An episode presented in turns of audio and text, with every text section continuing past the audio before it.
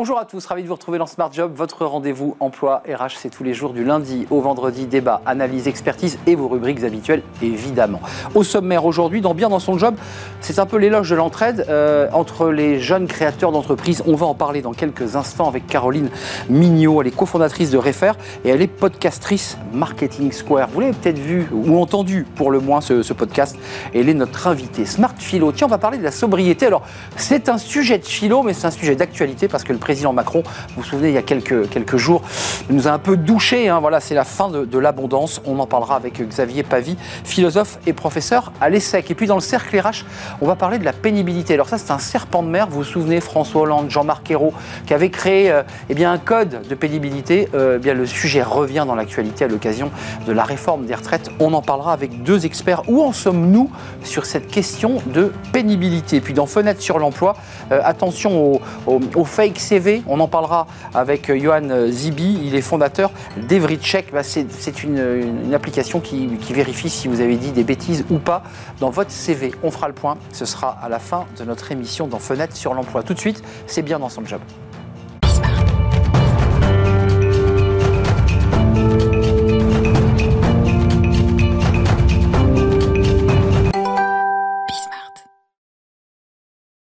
Bien dans son job. Vous êtes peut-être devant la télévision, euh, vous nous verrez peut-être ou écouterez en podcast.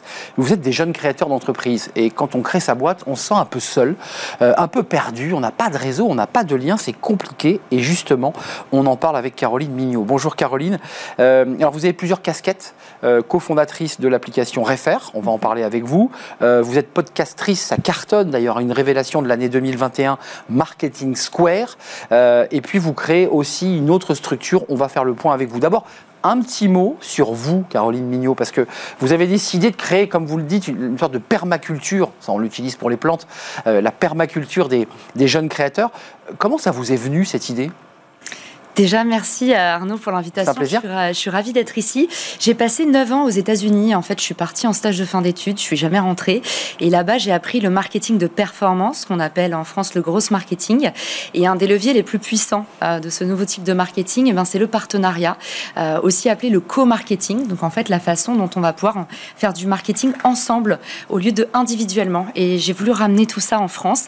Je suis rentrée pendant le Covid avec pertes et fracas. Et je me suis rendu compte, en fait, que les entreprises, surtout les petites entreprises, allaient avoir un besoin urgent de s'entraider. Euh, ça veut dire que le Covid a aussi accéléré votre processus de transformation de vie. Vous êtes parti d'un principe euh, et des chiffres, on les a, hein, euh, plus 17% de création d'entreprises. C'est un boom gigantesque. Ça, c'est une création en 2021 par rapport à 2020. Et puis, on a euh, 64% des entreprises créées en 2021 sont des micro-entreprises. Ça, c'est le public que vous visez, on est d'accord? Tout à fait. Il y a eu vraiment, au moment du Covid, je pense à un avant et à un, après, ça a précipité la tendance. Il y avait d'un côté, en fait, une grande souffrance euh, dans le monde du travail, Mm. où je pense de plus en plus de gens se plaignaient du manque de flexibilité à mesure que nos générations, elles avancent et elles veulent de plus en plus de liberté et, euh, et de polyvalence. Et à côté de ça, il y a eu effectivement bah, le mal-être de beaucoup d'entreprises qui ont dû licencier, mettre à la porte euh, beaucoup d'employés. On veut comprendre concrètement comment vous faites, parce que l'idée philosophique, on la comprend, c'est créer un écosystème pour leur permettre de, euh, de se développer, d'échanger, parler j'imagine de, de partager les bonnes pratiques. Comment ça marche C'est quoi? C'est une application? Co- Comment vous fonctionnez? Alors la première brique que j'ai lancée, c'était pendant le Covid, c'était Richmaker. Et du coup, l'idée de Richmaker, c'est créer un site de rencontre, mais pour les marques.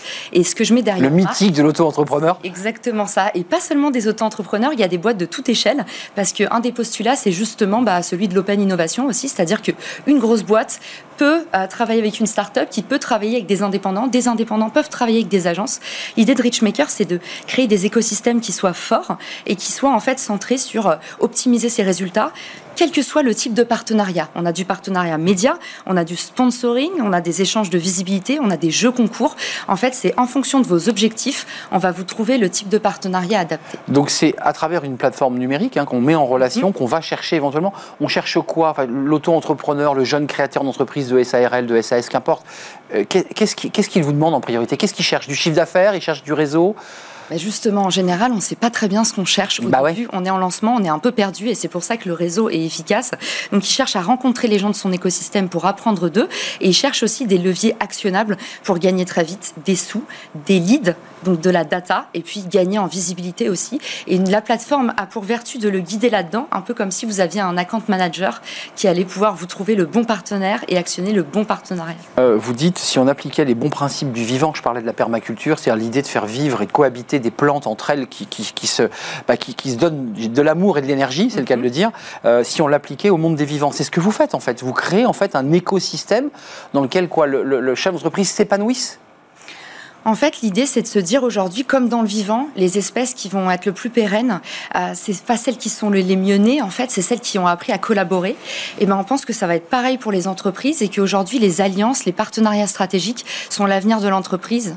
Euh, Caroline, il y a un club que vous êtes en train de créer. Alors là mhm. aussi, c'est toujours dans l'esprit. les clubs, ça existe depuis longtemps. Euh, qu'est-ce qu'il a de différent? Qu'est-ce qu'il a de particulier? Qu'est-ce qu'ils ont de particulier, vos clubs? Alors sur l'application Refer, qui est une application gratuite, on lance un business club euh, qui va complètement dépoussiérer le milieu. Mmh. L'idée, c'est de vous permettre de rencontrer jusqu'à 12 personnes en une heure. En fait, on adapte justement les principes qui marchent bien maintenant. En visio? En visio, hein. exactement, 100% en distanciel, avec un frais, des frais d'adhésion qui sont modiques, parce que souvent ces clubs, euh, il y a un ticket à l'entrée qui n'est euh, est pas des moindres, et puis surtout, on a toujours connu ça, en fait, de prendre racine dans un salon professionnel ou autre, avec quelqu'un qui nous vend ses produits, et en fait, ça fait une heure, deux heures qu'on perd du temps. Donc nous, on veut ramener en fait de l'énergie et de la data au centre des business clubs. Donc, un algorithme va déterminer, Arnaud, avec qui tu matches. Et tu en as pour 5 minutes. Et après, tu as des leviers actionnables qui te permettent directement, en fait, de passer à l'action, nouer un partenariat, partager ton réseau ou autre. Alors, Caroline Mignot, euh, c'est le sujet de la fin de notre échange, mais je sais que ça vous tient très à cœur, c'est les podcasts. Mhm. Euh, je vous ai lu dans une interview, j'ai le sentiment que vous prenez votre pied à faire ces podcasts, qu'il y a un vrai plaisir. C'est quoi l'esprit? Alors, on sait ce qu'est un podcast, évidemment. Euh, c'est là aussi pour créer de l'écosystème, du lien. C'est quoi l'esprit de ces podcasts? C'est exactement ça. En fait, je trouve que surtout, c'est pour créer de l'inclusion. Euh, ce qui m'a beaucoup manqué en tant qu'auditrice de podcast, c'est que j'avais l'impression qu'on voyait toujours les mêmes, qu'on invitait toujours les mêmes, et qu'en fait, quand on est médiatique, bah, toutes les portes sont ouvertes, et puis derrière, il n'y avait pas tellement d'inclusion et ni de diversité. Donc, euh, mon parti pris, ça a été en septembre dernier, d'arriver à contre-courant avec un format court et des invités qui sont que des inconnus. Tous les jours, hein Exactement, un par jour. Un par jour, c'est colossal. Maintenant, c'est trois par semaine, mais au début, en fait, je suis arrivée avec un épisode par jour et toujours euh, petits invités, mais grands généreux, c'est la devise du podcast. Donc ça veut dire que dans votre journée, quand vous la coupez en tranches, parce que vous êtes aussi une entrepreneuse, hein, mhm. euh, vous y consacrez combien de temps à ce podcast? C'est un boulot quand même, hein. il faut, faut, caler les, invités, il faut les trouver, il mhm. faut éditorialiser, puis il faut faire la promo aussi de tout ça. C'est vrai. Alors c'est un défaut, euh, défaut professionnel, des formations professionnelles. Le gros marketing, c'est que de l'optimisation. Donc moi, je teste des, choses à petite échelle et en fait, j'essaie de raccourcir, de rétrécir au maximum le temps de production du podcast. Et c'est grâce à ça qu'on arrive à des délais euh, aussi courts. Et je partagerai volontiers euh, mes recettes dans un futur épisode avec plaisir. Bah écoutez, on serait ravis. Venez poser votre micro, voilà, donner la parole. On est des entrepreneurs ici chez, chez Bismart à l'origine. Merci beaucoup, Caroline Mignot, cofondatrice de l'application Refer.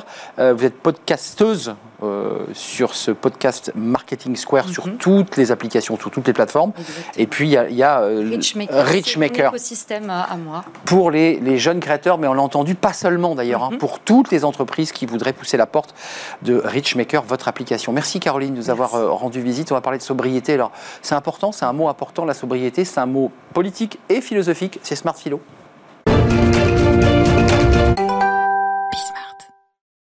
Smart Philo, on démarre par un mot alors qui vous a peut-être sonné fort à l'oreille, la sobriété, euh, évidemment, versus fin de l'abondance. On, en parle avec Xavier Pavie. Fin de l'abondance, c'était euh, Nicolas Sarkozy, Xavier, qui, euh, dans son bureau, lors du Conseil des ministres, a évoqué cette fin de l'abondance. Xavier, vous êtes philosophe, professeur à, l'ESSEC, auteur de plusieurs livres qu'on verra peut-être au cours de notre émission. Vous avez choisi de parler de sobriété. Qu'est-ce que la sobriété? La sobriété, elle est très philosophique, puisqu'en fait, elle émane avec euh, Épicure, Épicure qui est, le, on pourrait dire, le philosophe de la sobriété.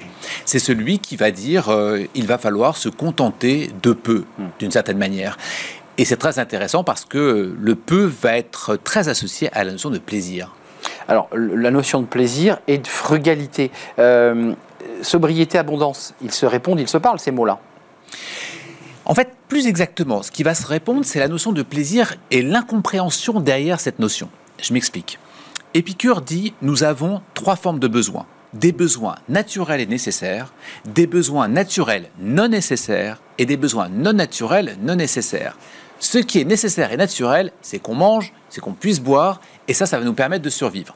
Naturel, non nécessaire, c'est par exemple manger, mais avoir un étoilé Michelin. Non naturel, non nécessaire, c'est la gloire, la fortune, les frasques que l'on pourrait avoir. Et Épicure est souvent mal compris avec ça, parce que l'on considère... C'est vrai. on dit épicurien, c'est celui qui aime bien manger. Fais-toi. Absolument. Ça n'a rien à voir. C'est une erreur. Hein. Absolument. Épicure, c'est un peu de pain, un peu d'eau, c'est pas beaucoup plus que ça. Et donc, c'est important de revenir à cette question de besoins naturels et nécessaires par une dimension fondamentale avec lui, c'est l'absence de déplaisir. Si vous avez du déplaisir, alors vous n'allez pas être heureux. Hmm. Si vous évitez ce déplaisir, alors vous allez le devenir. Hmm. Ce qui implique qu'on puisse être heureux avec un peu d'eau fraîche et du pain. Absolument. C'est ce qu'implique Épicure. Absolument. En fait, ce qu'il faut chercher, c'est la tranquillité de l'âme. On appelle ça en grec l'ataraxie. La notion d'ataraxie, c'est la tranquillité de l'âme, c'est l'évitement des déplaisirs, l'absence de troubles. Si vous allez vers ces besoins naturels non nécessaires ou non naturels non nécessaires, vous allez accroître vos troubles. Comment vous allez les accroître? Bah, Tout simplement, si vous mangez beaucoup et gras et en abondance, justement, eh bien, vous n'allez pas forcément vous sentir bien.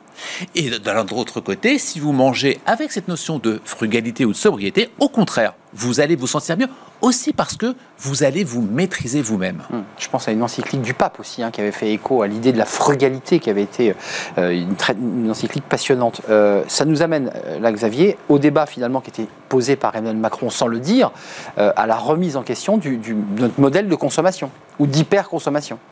Mais les philosophes grecs disent il n'y a pas de fin à l'abondance. C'est-à-dire que vous allez toujours en vouloir plus. Mais Arnaud, c'est tous les jours. C'est les voitures de plus en plus grosses, c'est les téléphones de plus en plus gros ou les écrans de plus en plus gros. Et c'est jusqu'où? Les philosophes le disent de manière très claire, c'est ce que l'on appelle un puits sans fond. C'est l'expression commune aujourd'hui qu'on entend partout, mais ce puits sans fond-là, c'est justement la notion d'abondance et jusqu'où l'on va?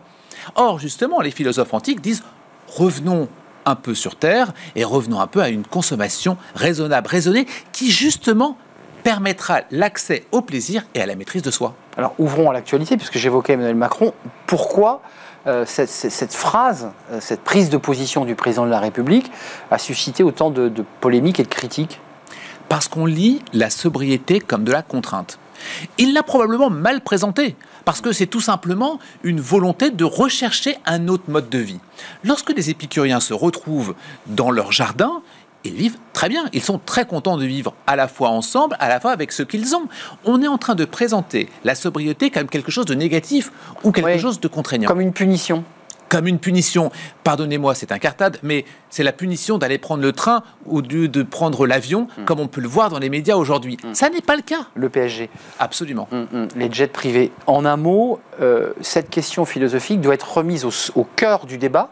Sinon, on crée des malentendus, on crée des tensions sociales, puisque c'est de ça dont il est question. C'est le risque, si on n'explique pas ce mot.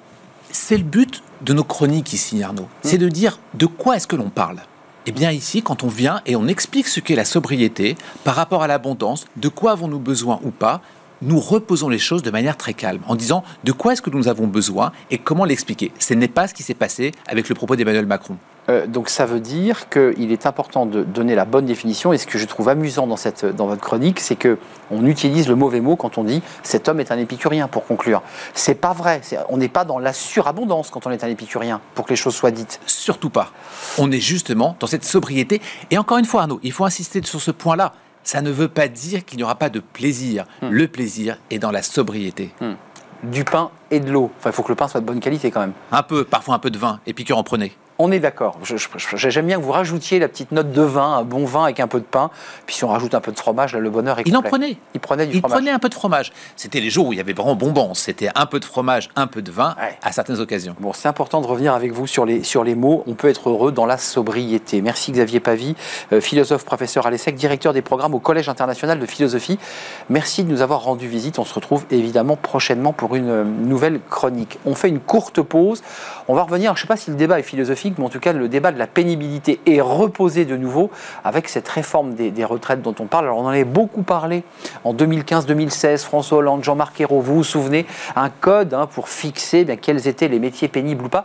Où en sommes-nous aujourd'hui? Qui doit gérer cette question? L'État les entreprises. ont fait le point avec des experts sur ce sujet de la pénibilité juste après la pause.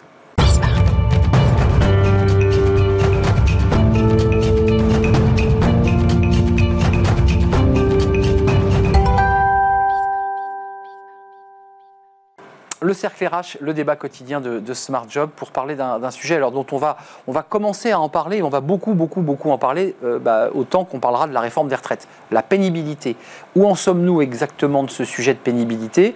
Quels sont les métiers pénibles? Quels sont ceux qui sortiront du champ de la pénibilité? Tout ça est assez complexe et on se souvient de la réforme Hollande-Hérault avortée où euh, bah, le MEDEF notamment avait totalement battu en brèche cette euh, possibilité de pouvoir classifier, organiser dans les entreprises. il va falloir quelque chose sur cette question de pénibilité parce que beaucoup de salariés sont en souffrance physique euh, sur leur poste de travail. On fait le point avec deux experts de ce sujet. Franck Morel, merci d'être avec nous. Euh, avocat en droit social au cabinet Flichy-Grange, euh, Granger avocat. senior fellow Institut Montaigne, vous étiez venu nous parler d'un sujet qui fait écho des 20 propositions relatives à la aux reconversions professionnelles. Et puis, il faut le dire, vous avez été conseiller social d'Édouard Philippe lorsqu'il était Premier ministre, donc dans la salle des machines, euh, lorsqu'il était question de réformer les retraites. Donc, vous avez fait quelques petites réunions euh, sur ce sujet. Donc, euh, on en parlera avec vous, bien entendu. Olivier Mériot, merci d'être là, directeur des études au cabinet Plein Sens, alors, qui est un cabinet qui accompagne les entreprises dans leur organisation de travail. Donc, cette question, évidemment, de la pénibilité, de l'ergonomie, de la manière dont on travaille, évidemment, est posée. Et puis, vous avez été directeur scientifique de l'ANAC, qui est un organisme qui était chargé justement des conditions de, travail. Vous ne l'êtes plus, hein, me semble-t-il. Je ne suis plus. Vous n'êtes plus. Euh, depuis 2019. D'abord, un petit mot sur avant, pour que ceux qui nous regardent essaient d'y voir clair. quand on parle à des cadres aujourd'hui, de plus de 50 ans, dans des entreprises, ils vous disent, mais moi, j'ai le sentiment de faire un métier pénible, et pourtant, je suis dans le tertiaire. et pourtant, bah, j'ai un costume, j'ai une cravate, j'ai un bureau. Et puis quand vous parlez à un maçon ou à une caissière, elle vous dit mais, attendez, moi je porte 5 tonnes par jour euh, de course, euh, le maçon euh, ou le gars de chez Amazon il porte 10 tonnes par jour de colis. J'ai le sentiment, peut-être me trompais-je, que tout le monde finalement peut revendiquer la pénibilité de son travail. Non, je... C'est un peu la difficulté de ce concept justement de, pénibilité. C'est un des, une des, des éléments d'explication qui fait que pendant des années, des années, on a eu du mal à l'appréhender. Parce qu'on doit l'objectiver en réalité. Euh, on peut avoir une vision extrêmement relative de la pénibilité. Ce qui est pénible pour quelqu'un ne l'étant pas forcément pour quelqu'un d'autre. Et donc, si on veut s'attaquer à la pénibilité, c'est-à-dire faire en sorte d'améliorer les conditions de travail ou prendre en considération la pénibilité, c'est-à-dire compenser une situation parce qu'elle est pénible, bah, il faut commencer par un exercice de définition. Hmm. Alors cet exercice. ma question est embarrassante parce que j'ai le sentiment que quel que soit le corps de métier, chacun, et ça a été le problème du compte Hollande de pénibilité, c'est que tout le monde revendiquait sa pénibilité. La secrétaire parce qu'elle avait mal au poignet, qu'elle avait le dos courbé, le maçon légitimement, le plâtrier, mais aussi. Euh, qu'est-ce que vous en pensez? Parce qu'il y a toujours comme l'a dit Franck, il y a toujours deux dimensions à la pénibilité. Il y a la pénibilité euh, objective, celle que l'on va essayer de mesurer, avec des limites techniques, on va y revenir pour certains, certaines dimensions. Euh, mais il n'y a pas de correspondance forcément avec la, avec la, pénibilité que l'on ressent, avec la pénibilité subjective. Et d'ailleurs, vous pouvez tout à fait, c'est pour ça que le terme peut-être a été un peu mal choisi, vous pouvez tout à fait être exposé, par exemple, à des agents chimiques dans votre travail, qui relevait auparavant du référentiel de la pénibilité, sans ressentir quoi que ce soit. Donc c'est effectivement un sujet complexe parce que le travail, c'est pas non plus tout le temps de la pénibilité, de la contrainte, etc. il y en a. Alors c'est ce que Emmanuel Macron sans doute voulait dire quand il a dit qu'il fallait se débarrasser du terme de pénibilité parce que ça donnait l'idée que le travail était, pénible. Mm. Peut-être qu'il voulait dire, euh, euh, sans doute voulait-il dire qu'il y a à la fois dans tout le travail, dans tout travail, il y a enfin une dimension de contrainte, mais il y a mm. aussi une un épanouissement de réalisation. Et heureusement, pour la très grande majorité des salariés, il y a de la contrainte, certes un petit peu, beaucoup, mais de l'épanouissement. Mais aussi de l'épanouissement, du sentiment de réalisation au travers de son travail. Vous, vous soulevez le sujet. Emmanuel Macron arrive euh, gagne l'élection présidentielle et effectivement balaye ce, fameux compte pénibilité créé par Hollande Héros, qu'avait le MEDEF l'avait battu en brèche, les chefs d'entreprise n'en voulaient pas, c'était trop complexe à constituer. Et lui, il a dit pénibilité, je ne veux pas entendre ce mot, ce qui veut dire que le travail. Bah, il, dit ça un peu quand même. Hein, il... dit, il... dit, ça un peu, mais je n'utiliserai pas le terme balayer pour qualifier ce qui s'est passé en 2017. Parce que le compte, il existe toujours. Il a été réformé, il n'a pas été balayé. Qu'est-ce qui s'est passé en réalité? Vous aviez dix facteurs pour définir les facteurs donc euh, d'exposition en matière de pénibilité, euh, le bruit, le travail de nuit, les manutentions manuelles, etc., etc. Facteurs qui euh, étaient dans la législation depuis 2010 et qui étaient issus d'une négociation extrêmement ardue, extrêmement complexe entre les partenaires sociaux qui avait duré trois ans entre 2005 et 2008. Donc là, on commençait à objectiver des éléments clairs et nets. des éléments. Mais après, vous avez deux conceptions qui se sont heurtées qui étaient les deux conceptions suivantes et qui renvoient à ce que nous disions il y a quelques secondes au sujet du caractère relatif ou absolu de l'approche par rapport à la pénibilité. Ces deux conceptions, on pourrait les qualifier de deux mots qui sont le mot pénibilité et le mot usure. usure C'est-à-dire d'un côté une conception liée au fait de mesurer une exposition à une situation de travail et donc ça, c'était la conception Hollandero, effectivement, du compte qui a été mis en place. Lourd, trop lourd à gérer pour les chefs d'entreprise. Mais effectivement, pour certains des dix facteurs, quasiment impossible à mesurer. Il y a eu cinq rapports parlementaires, de rapports d'experts qui ont essayé de, de, modifier ça pour le rendre praticable, qui n'y sont pas parvenus. Donc, donc en fait, on est dans une impasse là aujourd'hui. Et l'autre option, du coup, qui est celle, effectivement, qui était celle de la réforme de 2010, euh, et qui a été mise en avant aussi en 2017, c'est l'option usure. C'est-à-dire une option consistant non pas à s'intéresser à une exposition lors de conditions de travail, mais à s'intéresser à un impact hmm. sur la santé. Le corps, le psychisme. Le corps. Alors, au regard. J'ouvre le psychisme tout de suite parce que le débat était ouvert. oui, le psychisme, on en dira deux mots. Mais en tout cas, au regard de facteurs, les facteurs en question, et donc, au regard de ces facteurs, est-ce que la personne qui a été confrontée à ces facteurs a eu un impact médicalement constaté sur sa santé Là. qui produit un certain effet? Voilà, c'est ces deux. Et en 2017, ce qui a été fait, c'est un tri dans les dix facteurs en disant voilà, il y a certains facteurs sur lesquels on peut mesurer simplement une exposition. Exemple, travail de nuit. Travail de, travail nuit. de nuit, on sait mesurer facilement hmm. les horaires auxquels quelqu'un travaille. Et les effets que produit un travail de nuit sur le métabolisme, le sommeil. C'est autre chose, mais en tout cas, on sait le mesurer en termes d'exposition. En revanche, il y a quatre facteurs qui ont été enlevés parce que, risque chimique par exemple, parce que pour le coup, on ne savait pas mesurer simplement une exposition. Et pour ces facteurs-là, on a renvoyé plutôt à l'approche usure, c'est-à-dire l'approche constat médicalisé. Alors, euh, avançons parce que euh, il y a le débat actuel des retraites où les partenaires sociaux vont de nouveau consulter peut-être hein, bientôt sur un certain nombre de, règles et la pénibilité reviendra sur la table. Euh, vous êtes au-delà de vos activités de directeur scientifique ex à l'ANAC, vous êtes aussi dans une entreprise qui accompagne les entreprises mmh. pour. J'ai le sentiment que la philosophie est en train un peu de basculer. On dit aux entreprises attendez, soyons logiques. C'est à vous de prendre en charge la santé des salariés. C'est votre mission. Donc vous devez tout faire en amont préventivement pour que finalement l'usure ou la pénibilité n'ait pas lieu. Est-ce que c'est un peu ça qu'on est en train de, nous vendre? C'est un peu ça, effectivement, la, bascule qu'a identifié Franck entre une approche purement centrée sur l'exposition et une approche plutôt centrée sur l'usure, donc une approche beaucoup plus préventive. Mmh. Le compte pénibilité première version aussi avait euh, la caractéristique de, mettre l'essentiel de l'effort sur la compensation. Alors, ça. Ce qui peut se comprendre d'un point de vue de justice sociale quand on compare les espérances de vie entre les catégories, etc. un ouvrier vit moins longtemps qu'un. Un ouvrier vit moins longtemps eh qu'un cadre, il vit moins longtemps en bonne santé. Mais il avait aussi, cette approche avait aussi euh, le, désavantage du coup de minorer un petit peu les aspects de prévention. Or, euh, tous les facteurs qui font qu'on est en capacité de durer longtemps euh, au travail se construisent tout au long de la vie professionnelle. Les, le, défaut qu'on a en France, de mon point de vue, c'est que trop souvent, on aborde ces questions-là du vieillissement au travail euh, seulement quand les gens sont vieux. C'est ça. Quand c'est trop tard. quand on s'en rend compte, on se dit ah bah c'est trop tard. Il a été usé par le métier. C'est ça. Alors c'est ça qui est particulièrement difficile à mettre en œuvre pour les entreprises en particulier parce que c'est une logique d'anticipation et on sait très bien, anticiper, c'est tout le temps, c'est très difficile. Alors, excusez-moi, parce qu'il y a les métiers faciles, excusez-moi de le mhm. dire comme ça, il y a les métiers manuels dont on sait que le plâtrier a été plié en deux, le carreleur, euh, les plaquistes, les maçons, enfin tous les métiers du BTP sont, des métiers à usure, où on s'est usé. Mais j'évoquais le psychisme, on a vu le mhm. Covid et ses effets, de, salariés, cadres, qui, bah, qui ont pété les plombs, qui sont partis en burn-out. Est-ce que ça sera pris en compte pour un burn-out reconnu, hein, euh, en disant moi j'ai été aussi de manière exposée et je revendique hmm. de partir à la retraite plus tôt. C'est assez compliqué, le facteur psychologique, de le prendre en compte eh sans faire abstraction du fait qu'il est multifactoriel. Il est structurellement multifactoriel.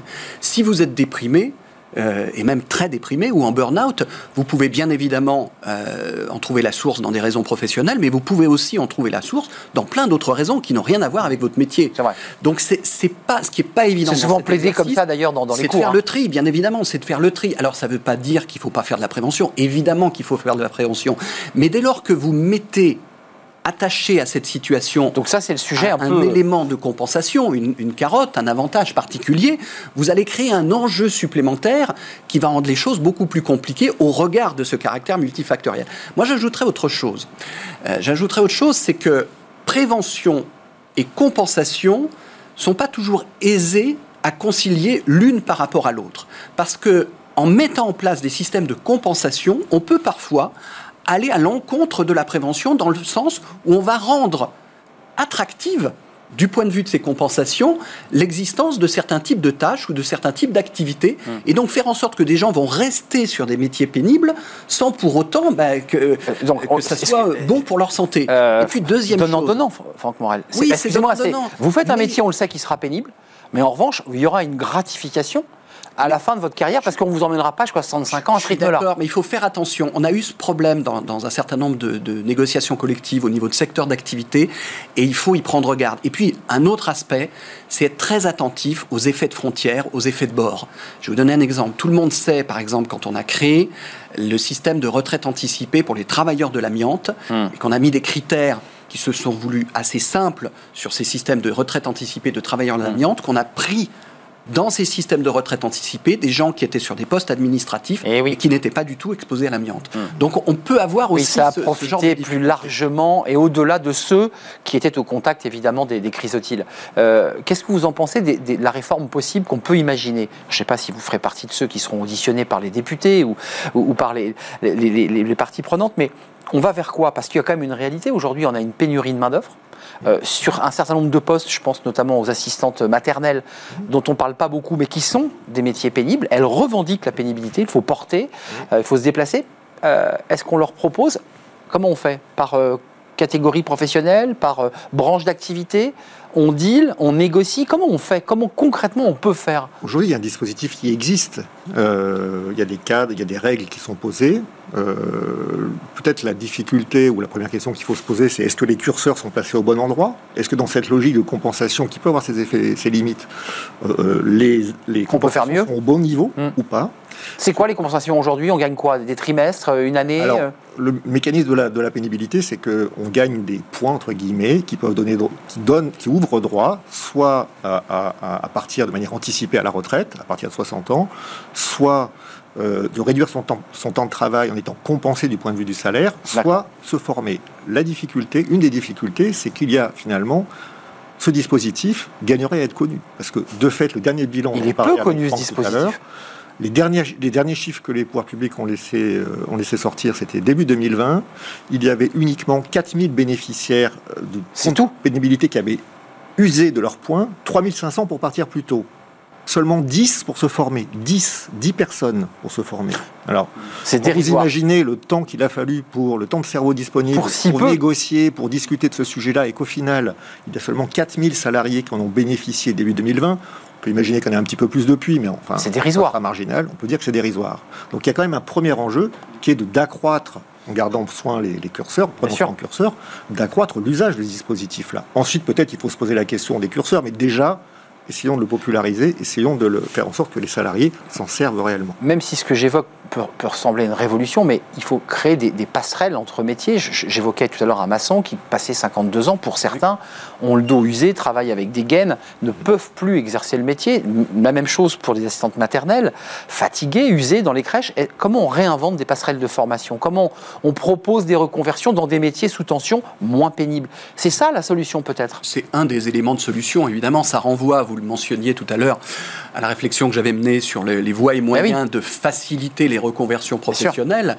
Et donc, il existe un certain nombre de leviers qu'on pourrait utiliser beaucoup plus massivement, sans forcément que cela coûte euh, du point de vue budgétaire, des moyens financiers supplémentaires considérables. C'est-à-dire, il suffit de réorienter sans doute mieux un certain nombre de dépenses. On a eu le problème avec le mécanisme qui s'est mis en place, là, euh, Transco, qui malheureusement a été sous-utilisé parce qu'il restait assez complexe.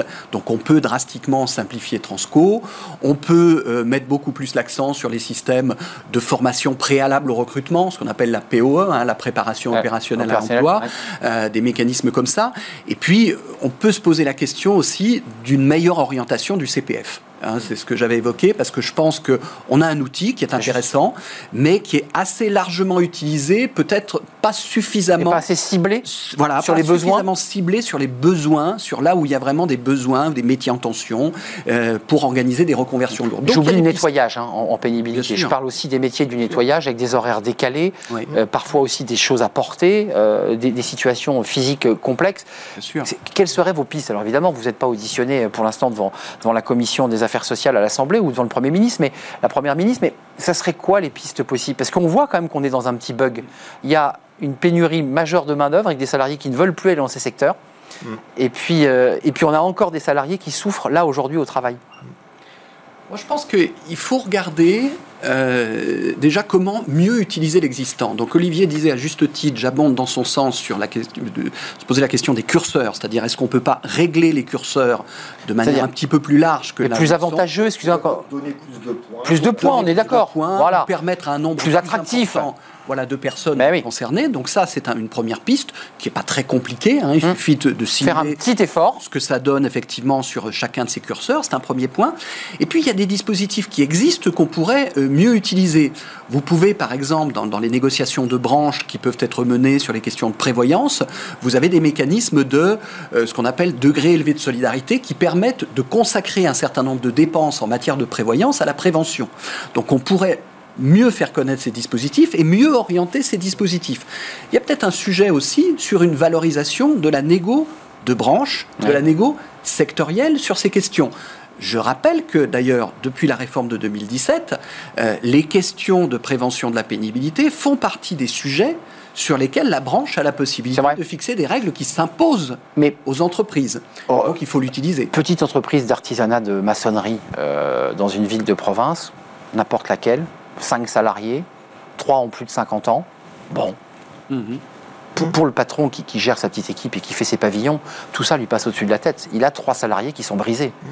euh, qui lui disent Moi, le matin, je ne peux pas venir. Qui lui disent une fois sur deux Je ne peux pas venir sur le chantier, je suis en arrêt maladie. Mhm. Euh, comment on fait là?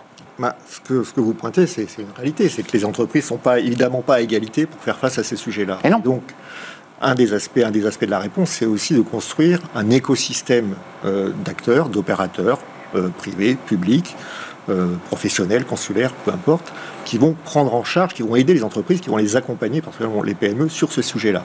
Là où c'est compliqué, c'est qu'il faut à la fois, il faut avoir plusieurs compétences pour faire ça. Il faut être à la fois euh, sur le volet du développement des compétences, de la formation pour les reconversions. Il faut être en capacité, une fois qu'on a identifié des reconversions possibles, de faire l'ingénierie financière de, ces, parcours-là. Mais il faut aussi en même temps avoir une compétence sur le volet santé au travail. Le gros problème qu'on a dans notre pays, mais pas simplement sur ces sujets-là, c'est qu'on a des opérateurs un peu trop spécialisés, un peu trop fragmentés, 是 qui s'articulent pas très bien entre eux. Et donc il y a un vrai sujet de multidisciplinarité. Donc il y a des trous dans la raquette un peu là quand même. Hein. On a des boîtes qui sont un peu livrées elles-mêmes. Hein. Et donc les petites entreprises, effectivement, euh, bah, pour elles c'est encore plus difficile d'anticiper. Clairement. C'est déjà difficile pour les grandes, alors pour les petites. Donc il y a quand même un sujet d'offre, d'accompagnement des entreprises sur ces sujets. J'entends quand même, parce que le, débat se termine, que vous dites peut-être qu'il faut repenser, ça sera les négociations sur les retraites, hein, très concrètes, les curseurs. C'est-à-dire, si on veut rendre un métier attractif, il faut, lui donner un salaire convenable. Dans certains secteurs, les salaires sont faibles. Puis il faut donner aussi envie à la personne de se dire, bah, je pourrais partir un peu plus tôt parce que je vais donner à la collectivité. Enfin, il y, a un peu de ça quand même. Ce qui est certain, c'est que depuis 2003, on n'a jamais parlé retraite sans parler pénibilité. Oui, c'est vrai. Il est arrivé à chaque fois dans la période récente qu'on parle pénibilité sans parler retraite, ça a été 2012 et puis la réforme du compte en 2017, mais chaque fois qu'on a parlé retraite, on a parlé pénibilité depuis 2003. Donc inévitablement, ça sera le cas à nouveau, voilà, depuis la, loi du 21 août 2003. Ça sera le cas à nouveau.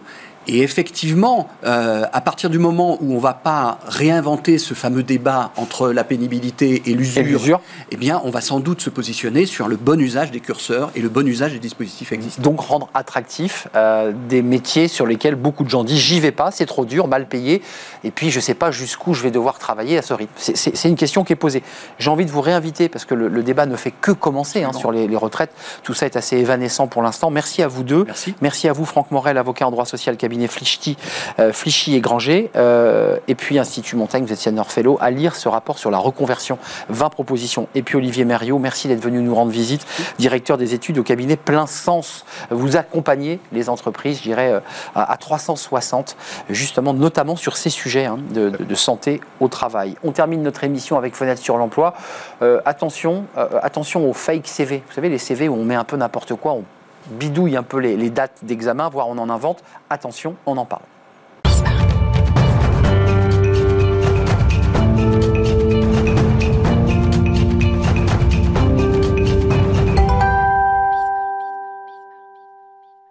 Fenêtre sur l'emploi, les CV, bah, évidemment, on nous dit que ça ne sert plus à rien, mais on envoie toujours des CV. Et il y a quand même en bout de chaîne des managers, des recruteurs qui regardent les CV attention de ne pas écrire n'importe quoi parce que euh, on peut euh, évidemment se, faire euh, dévoiler. Johan Zibi, merci d'être avec nous. Vous êtes cofondateur d'Evrycheck. merci d'être avec nous. Alors vous, vous avez créé, inventé un, système, enfin un logiciel. C'est quoi? C'est un robot détecteur de mensonges? C'est quoi? C'est comme aux États-Unis, on met le doigt, on passe le fil et puis on voit si on ment? Alors c'est pas, ça serait simple. Ça serait génial. Ça serait plus simple effectivement. Alors on a, inventé la version européenne de, du background check, donc, qui se fait aux États-Unis depuis plus de 30 ans. Parce qu'il y a des règles différentes euh, juridiques. Et puis surtout, il y a des habitudes qui sont différentes. On est des latins, on aime bien un petit peu en rajouter sur plein de choses. On enjolive. On enjolive, c'est un peu notre charme. Sauf que quand on arrive sur des sujets aussi sérieux que ça, il faut faire attention. effectivement, chez les anglo-saxons, ils font la vérification depuis de nombreuses années. Et moi, j'ai ramené ça dans mes valises quand j'y ai travaillé. Euh, donc, on a inventé EveryCheck il y a 7 ans maintenant qui est le spécialiste en France de la vérification de CV avant embauche. Euh, donc ça veut dire qu'il faut aller chercher quoi? De la data, il faut aller voir, prendre le CV, le scanner? Alors, et ligne à ligne, vérifier si c'est bien un DEA avec mention bien, vérifier si c'est bien euh, le bon logiciel. Comment on fait? Alors, aujourd'hui, notre premier métier, c'est la vérification factuelle. Donc, la carte d'identité, les emplois et les, et les diplômes. Donc, est-ce que vous avez bien obtenu les informations que vous annoncez sur votre CV D'accord. Pour ça, on a une équipe de vérificateurs qui est en France, qui va faire de l'enquête, hein, avec autorisation du candidat. On n'a pas le droit de vérifier sans l'autorisation du candidat. Donc cette équipe va faire le travail d'enquête, accompagné par du logiciel, de l'intelligence artificielle, des partenariats. Euh, on a aujourd'hui près de 20 000 euh, personnes qui nous ont déjà répondu pour nous aider dans nos recherches, pour faire une vérification en moins de 48 heures. Donc Big Brother is watching you, c'est-à-dire qu'à un moment donné, je donne mon CV, je dis oui. Alors si on dit non, tiens, partons du principe, l'entreprise dit, euh, vous allez passer euh, évidemment au checking, des vrais checks. je dis non. Comment ça, qu'est-ce qui se passe? Ça veut dire que j'ai menti Implicitement, je, dis à mon employeur, bah, je vais peut-être un peu menti Alors, c'est une bonne question. Nous, on invite nos clients à prévenir les candidats le plus tôt possible dans le processus. Et nous, on intervient le plus tard possible dans le processus.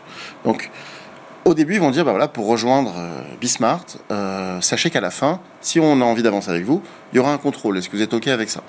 S'il n'est pas OK, il va devoir expliquer pourquoi.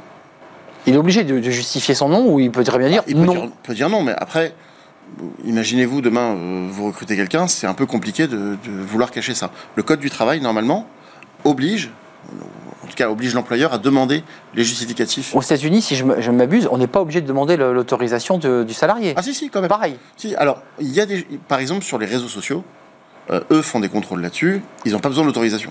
Parce que vous avez donné votre accord à Facebook ou à LinkedIn. En France, c'est différent. Alors, il y a des sujets. Alors, j'évoquais un DEA de, de, sciences humaines.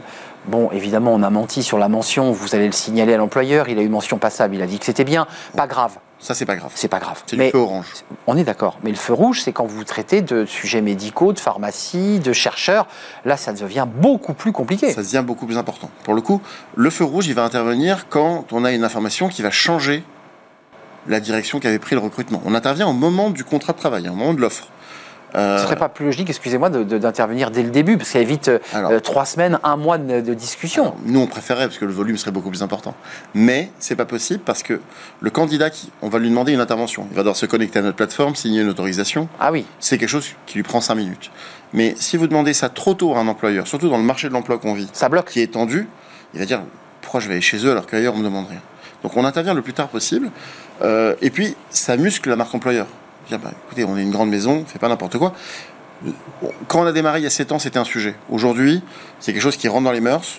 Et puis on a le trois quarts du CAC 40, ils ont l'habitude, ça rentre dans les mœurs. Donc d'ici quelques années, ce serait quelque chose de normal. Euh, et vous parlez de marque employeur, et pour l'employeur, quoi, c'est une garantie, ça le sécurise.